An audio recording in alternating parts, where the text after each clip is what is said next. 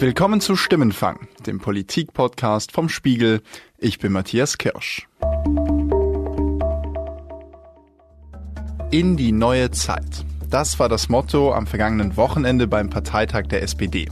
Es prangte in ganz großen Buchstaben hinter dem Rednerpult und es sollte nach Aufbruch klingen, nach dem Anfang von etwas ganz Neuem für diese Partei. Liebe Gäste, ihr merkt, dass heute kein gewöhnlicher Parteitag ist.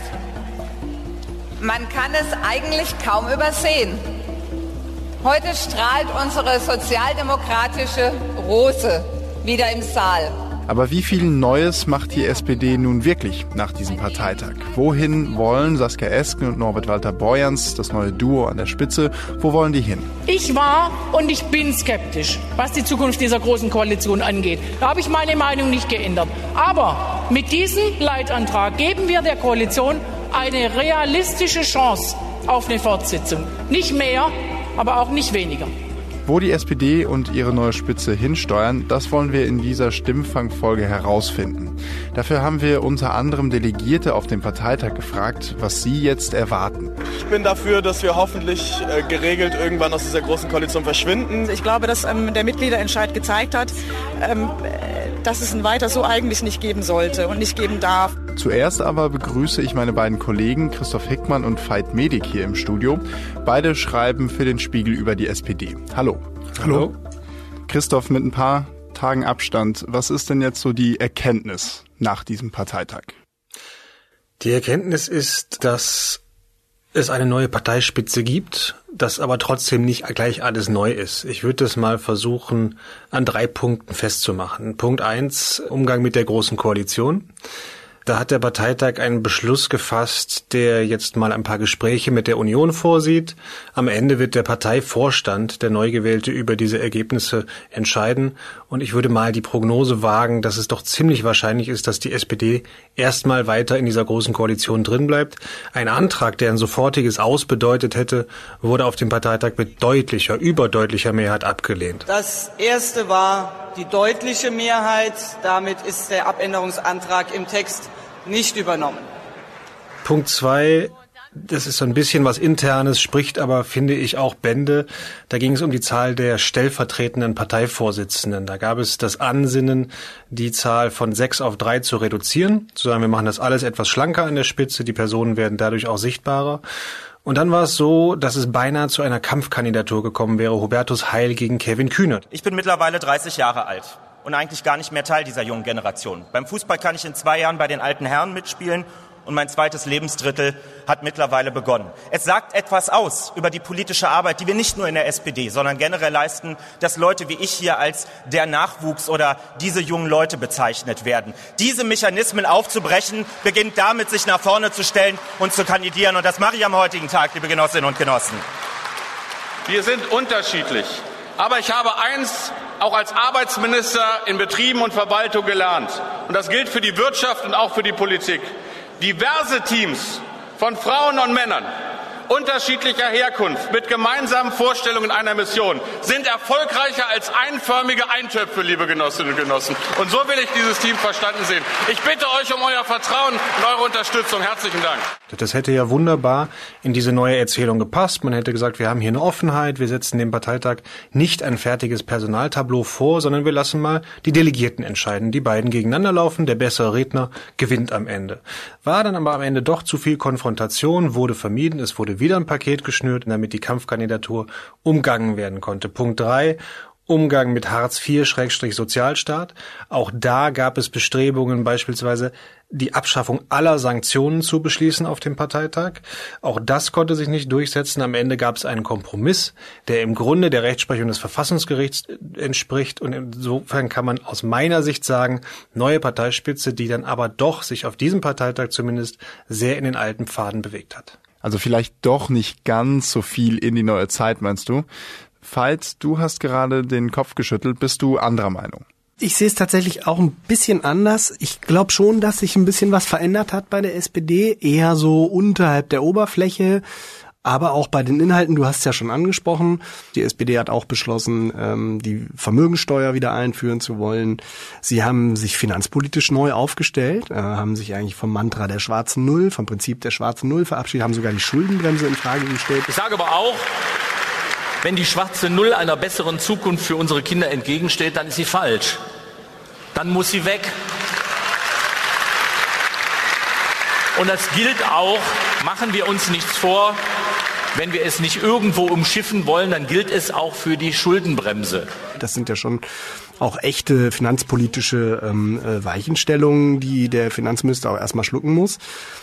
Ähm, und in der Machtstatik hat sich natürlich auch was verändert, weil diese äh, neue Parteispitze, die jetzt ins Amt gewählt wurde, ja ins Amt gewählt wurde mit der Stimmung, wir lassen uns von denen, die seit 20 Jahren da sind, nicht schon wieder sagen, wo es lang geht. Das sind ja die, die vor allem jetzt eben in den Minister, Bundesministerämtern sitzen. Exakt, genau. Deswegen glaube ich, hat sich da an dem Verhältnis zwischen Partei und Parteispitze auf der einen Seite und Kabinett, Minister und Fraktion auf der anderen Seite doch was getan. Und das wird man schon auch merken in den nächsten Wochen und Monaten, wenn es um die in Anführungszeichen Gespräche mit der Union geht.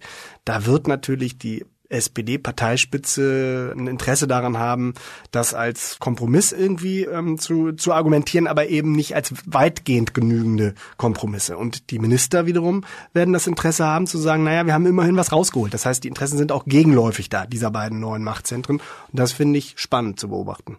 Hm. Du hattest eingangs gesagt, immer wieder mal wurden so Pakete geschnürt, da wurden keine ganz klaren Beschlüsse so gefasst. Zurückblickend auf dieses Motto in die neue Zeit, wurde das denn eingelöst bei diesem Parteitag? Naja, ich würde sagen, da würde ich auch äh, das versuchen an zwei Punkten klarzumachen. Einmal würde ich sagen, bei der Großen Koalition definitiv nicht, weil das gesamte Prinzip, nach der die SPD in den letzten zwei Jahren vorgegangen ist, irgendwie immer den Koalitionsvertrag auszureizen, noch ein bisschen drüber wegzugehen vielleicht und dann in Verhandlungen und Gespräche mit der Union zu gehen, das wird ja jetzt fortgeführt und mit ungewissem Ausgang. Das heißt, die Selbstbeschäftigung innerhalb der großen Koalition wird nicht aufhören. Und mein Gefühl ist, das wird auch nicht nach den nächsten drei Monaten aufhören, sondern das wird jetzt bis zum Ende der Legislaturperiode 2021 so weitergehen. Das heißt, da haben sie eigentlich mehr oder weniger den Status quo beschlossen nochmal programmatisch, und das ist schon das Interessante, versucht sich die SPD ja jetzt ein bisschen von der Koalition auch zu emanzipieren. Also versucht das zu machen, was Andrea Nahles immer versprochen hat. Partei und Regierung von mehr oder weniger voneinander zu trennen. Apropos Regierungsmannschaft. Man kann eine Partei in der Regierung erneuern. Diesen Beweis will ich ab morgen antreten, liebe Genossinnen und Genossen. Ja, sodass die Partei mehr Spielraum, mehr Luft hat, um irgendwie neue Ideen zu entwickeln. Das hat sie nie eingelöst, war einer ihrer schwersten Fehler, glaube ich. Und das versuchen Walter Borjans und Esken jetzt tatsächlich zu machen, indem sie eben die Vermögensteuer wieder einführen wollen, die Schuldenbremse in Frage stellen. Also sozusagen bestimmte Weichen stellen, die es der SPD ermöglichen, anders zu denken, als ständig in dieser Koalitionslogik zu bleiben. Ich würde noch einen Punkt ergänzen. Ich habe das ja anfangs in Frage gestellt, dass das jetzt wirklich ein Aufbruch in die neue Zeit war, würde aber trotzdem das Ganze nochmal umdrehen wollen, wenn man sich nämlich vorstellt, jemand anderes hätte diese Stichwahl gewonnen und Olaf Scholz hätte unter diesem Motto gestanden in die neue Zeit. Das hätte natürlich schon allein personell reichlich unglaubwürdig gewirkt und insofern kann man sagen, ja. mit der Wahl dieses Spitzenduos ist es mit der neuen Zeit dann sicherlich nochmal etwas besser eingelöst, als wenn da Olaf Scholz und Clara Geiwitz gestanden hätten. Jetzt sind ja aber Norbert Walter Borjans und Saskia Esken dann trotzdem mit diesem Feindbild äh, große Koalition gewählt worden. Saskia Esken sagte mal, mit der GroKo baut man keine gerechte Zukunft. Die GroKo hat keine Zukunft. Wir müssen da raus, aber mit Plan. Kommen die jetzt da irgendwie geschädigt oder mit einem Glaubwürdigkeitsproblem aus diesem Parteitag, der eben nicht so eine klare Abgrenzung zur Regierung geschafft hat? Das ist die größte Gefahr für die beiden, dass es so gesehen wird, als wären sie da als GroKo-Kritiker reingegangen und als GroKo-Fans sozusagen rausgegangen. Ganz so ist es natürlich nicht. Aber sie sind von einer Stimmung gewählt worden, die ganz klar auf maximalen Abstand zur Großen Koalition aus war. Und dass sie da jetzt sozusagen versucht haben, sich zu arrangieren mit diesem Bündnis, ähm, stellt gleich mal ihre Kernkompetenz, wenn man so will, in Frage, nämlich die Glaubwürdigkeit, mit der sie ja auch immer versucht haben zu punkten und sich von Olaf Scholz abzugrenzen. Ja? Deren Motto war standhaft, sozial, demokratisch. So das Standhafte das war's, da war jetzt so eine Sache in den letzten Tagen. Ne? Und da wird sich zeigen, ob das sozusagen, wie nachhaltig da ihr Kern auch beschädigt worden ist schon oder wie schnell sie sich davon auch erholen können. Da bin ich mal gespannt. Halte ich für offen, den Ausgang. Aber ist denn nicht genau das das Problem, was die beiden jetzt haben? Also, dass sie ein bisschen hin und her eiern, mal scharf gegen die GroKo, dann wieder ein bisschen unentschlossener? Ich würde davor warnen, das immer als Problem zu betrachten, weil wir sind ja schnell, gerade hier in Berlin, in dieser Logik, das können alles nur die Politprofis, die das schon seit, seit Jahren oder sogar Jahrzehnten machen. Ansonsten ist ja erstmal vielleicht ein Moment der Ratlosigkeit des Suchens, der Orientierung da. Naja, letztlich ist das Demokratie. Und jetzt sind zwei Leute da reingewählt worden, die sowas vorher noch nicht gemacht haben. Ja, und jetzt wird man mal sehen, ob das funktioniert.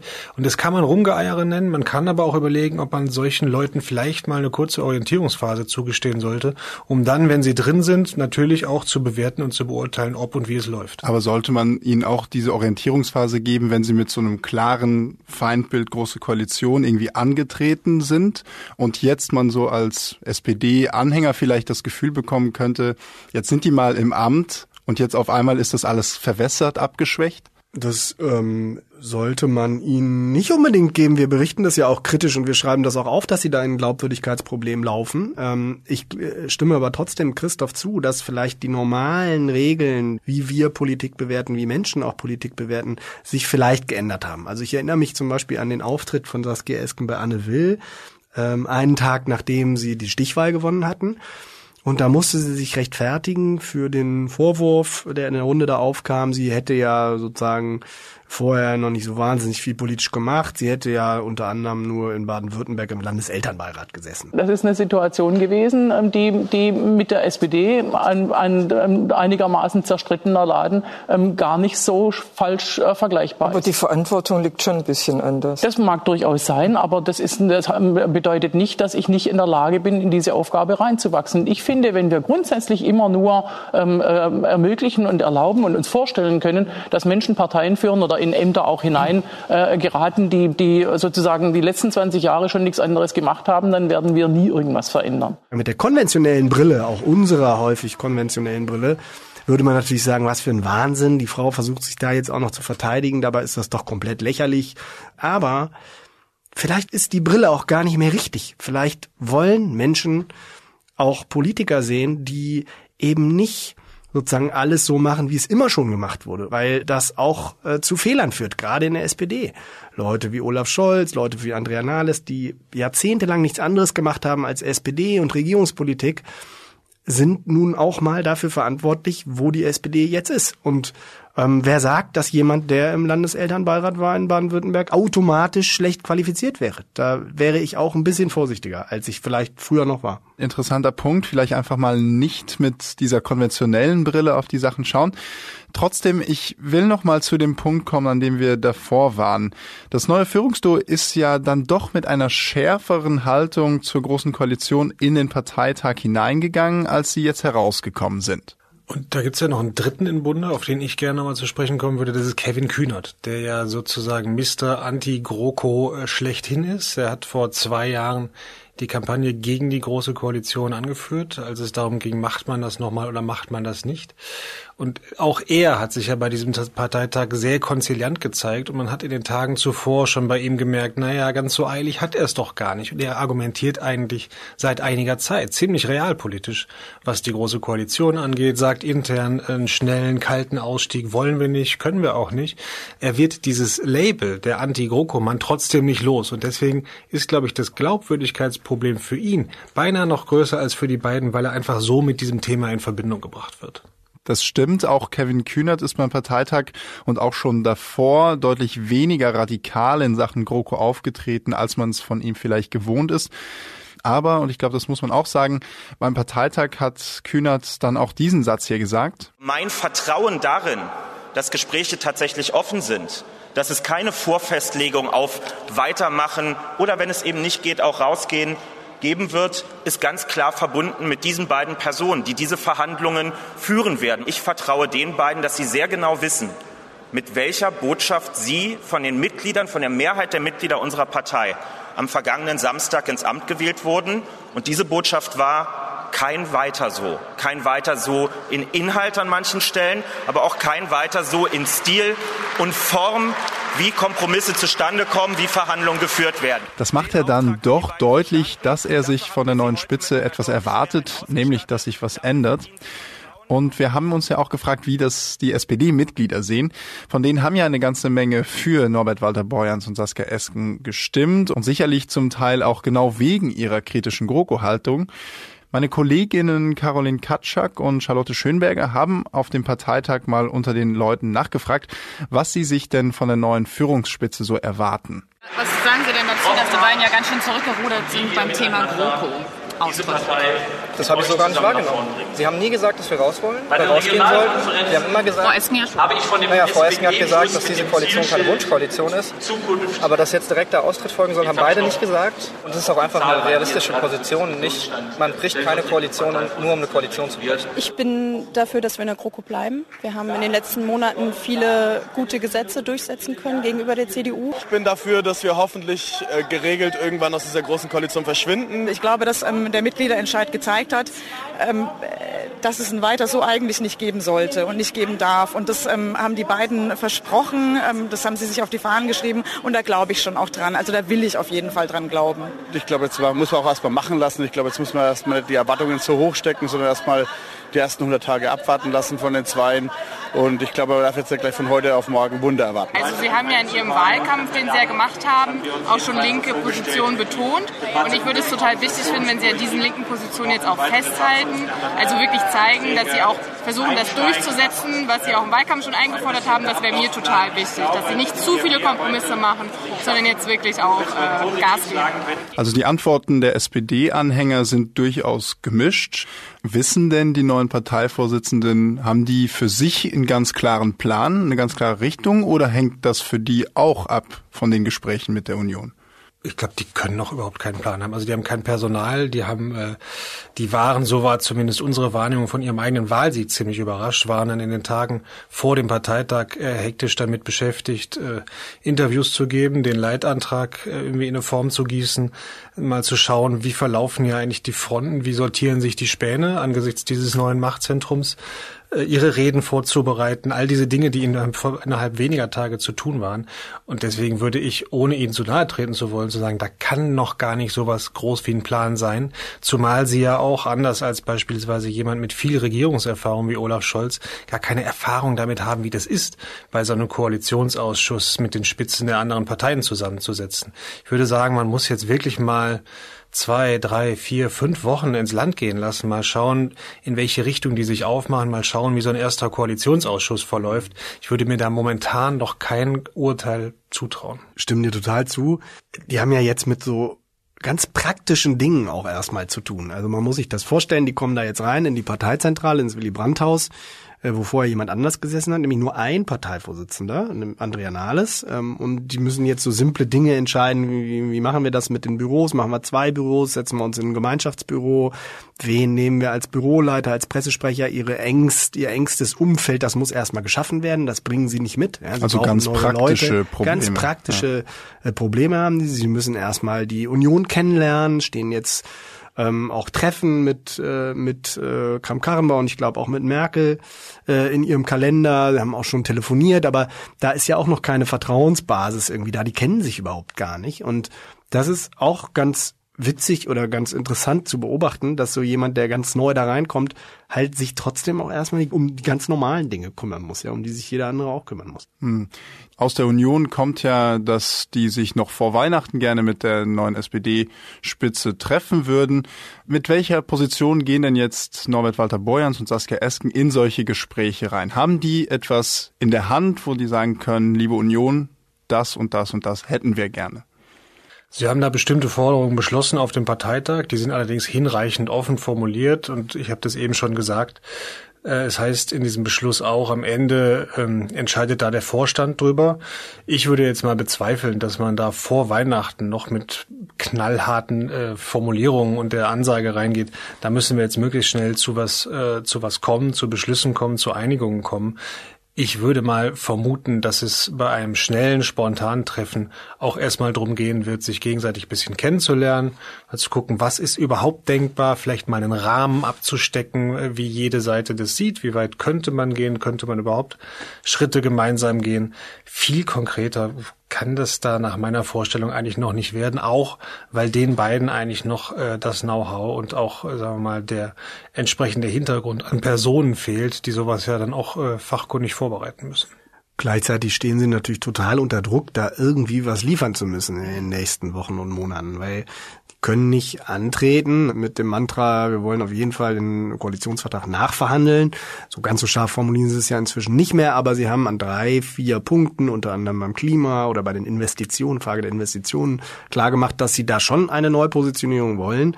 Und wenn sie da ganz ohne Ergebnisse rausgehen, das sähe allerdings wirklich schlecht aus. Sie können nicht antreten zu sagen, wir wollen alles anders machen und am Ende aber genauso Politik machen, wie Olaf Scholz es gemacht hat. Das wäre ein Problem. Mhm. Ich habe mir aber auch ein paar andere Reaktionen auf diesen Parteitag angeschaut. Da sind mir ein paar Aussagen besonders aufgefallen und die kommen vor allem aus der CDU-Ecke.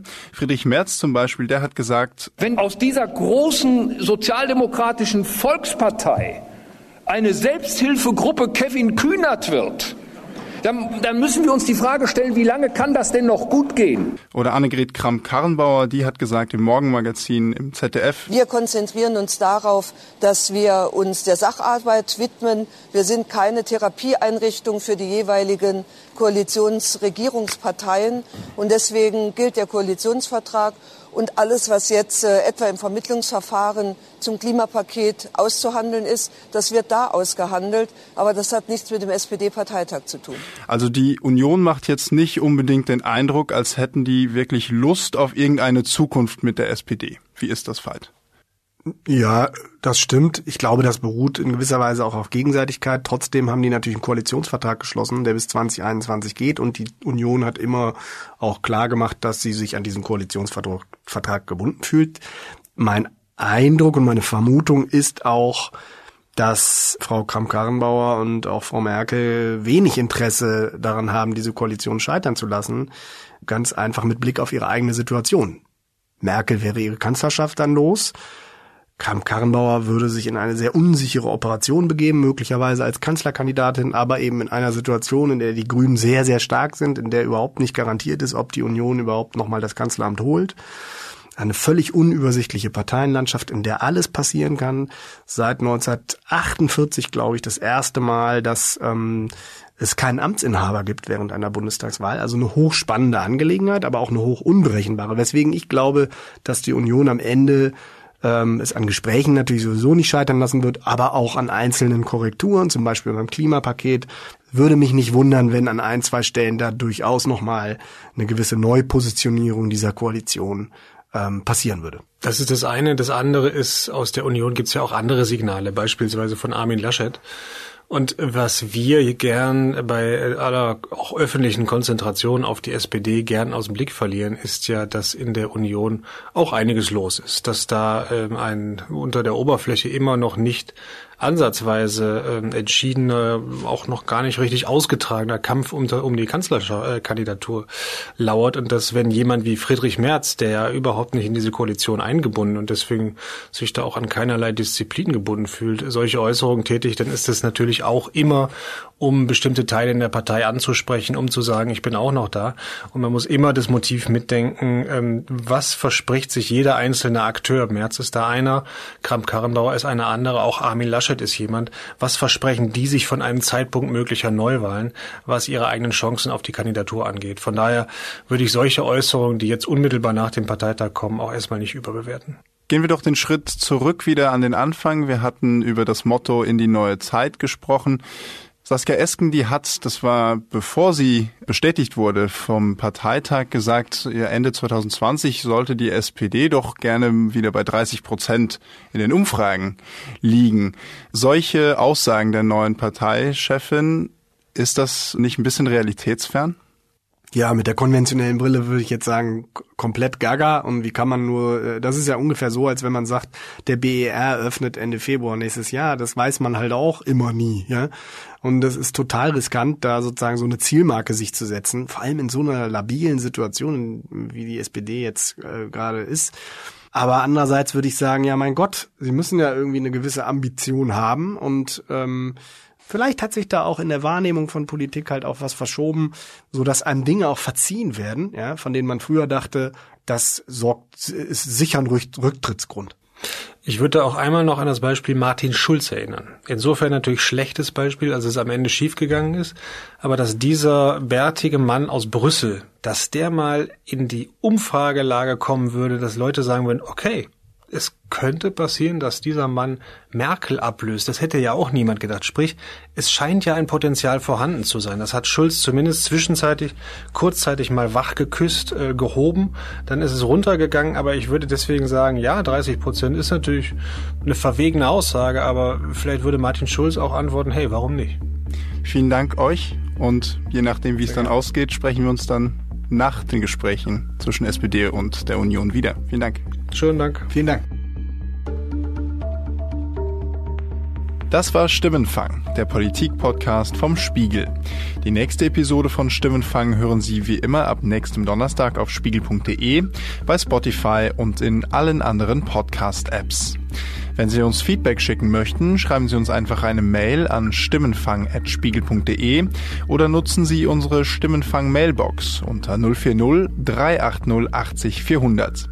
An die gleiche Nummer, also 040 380 80 400, können Sie uns auch eine WhatsApp-Nachricht schicken.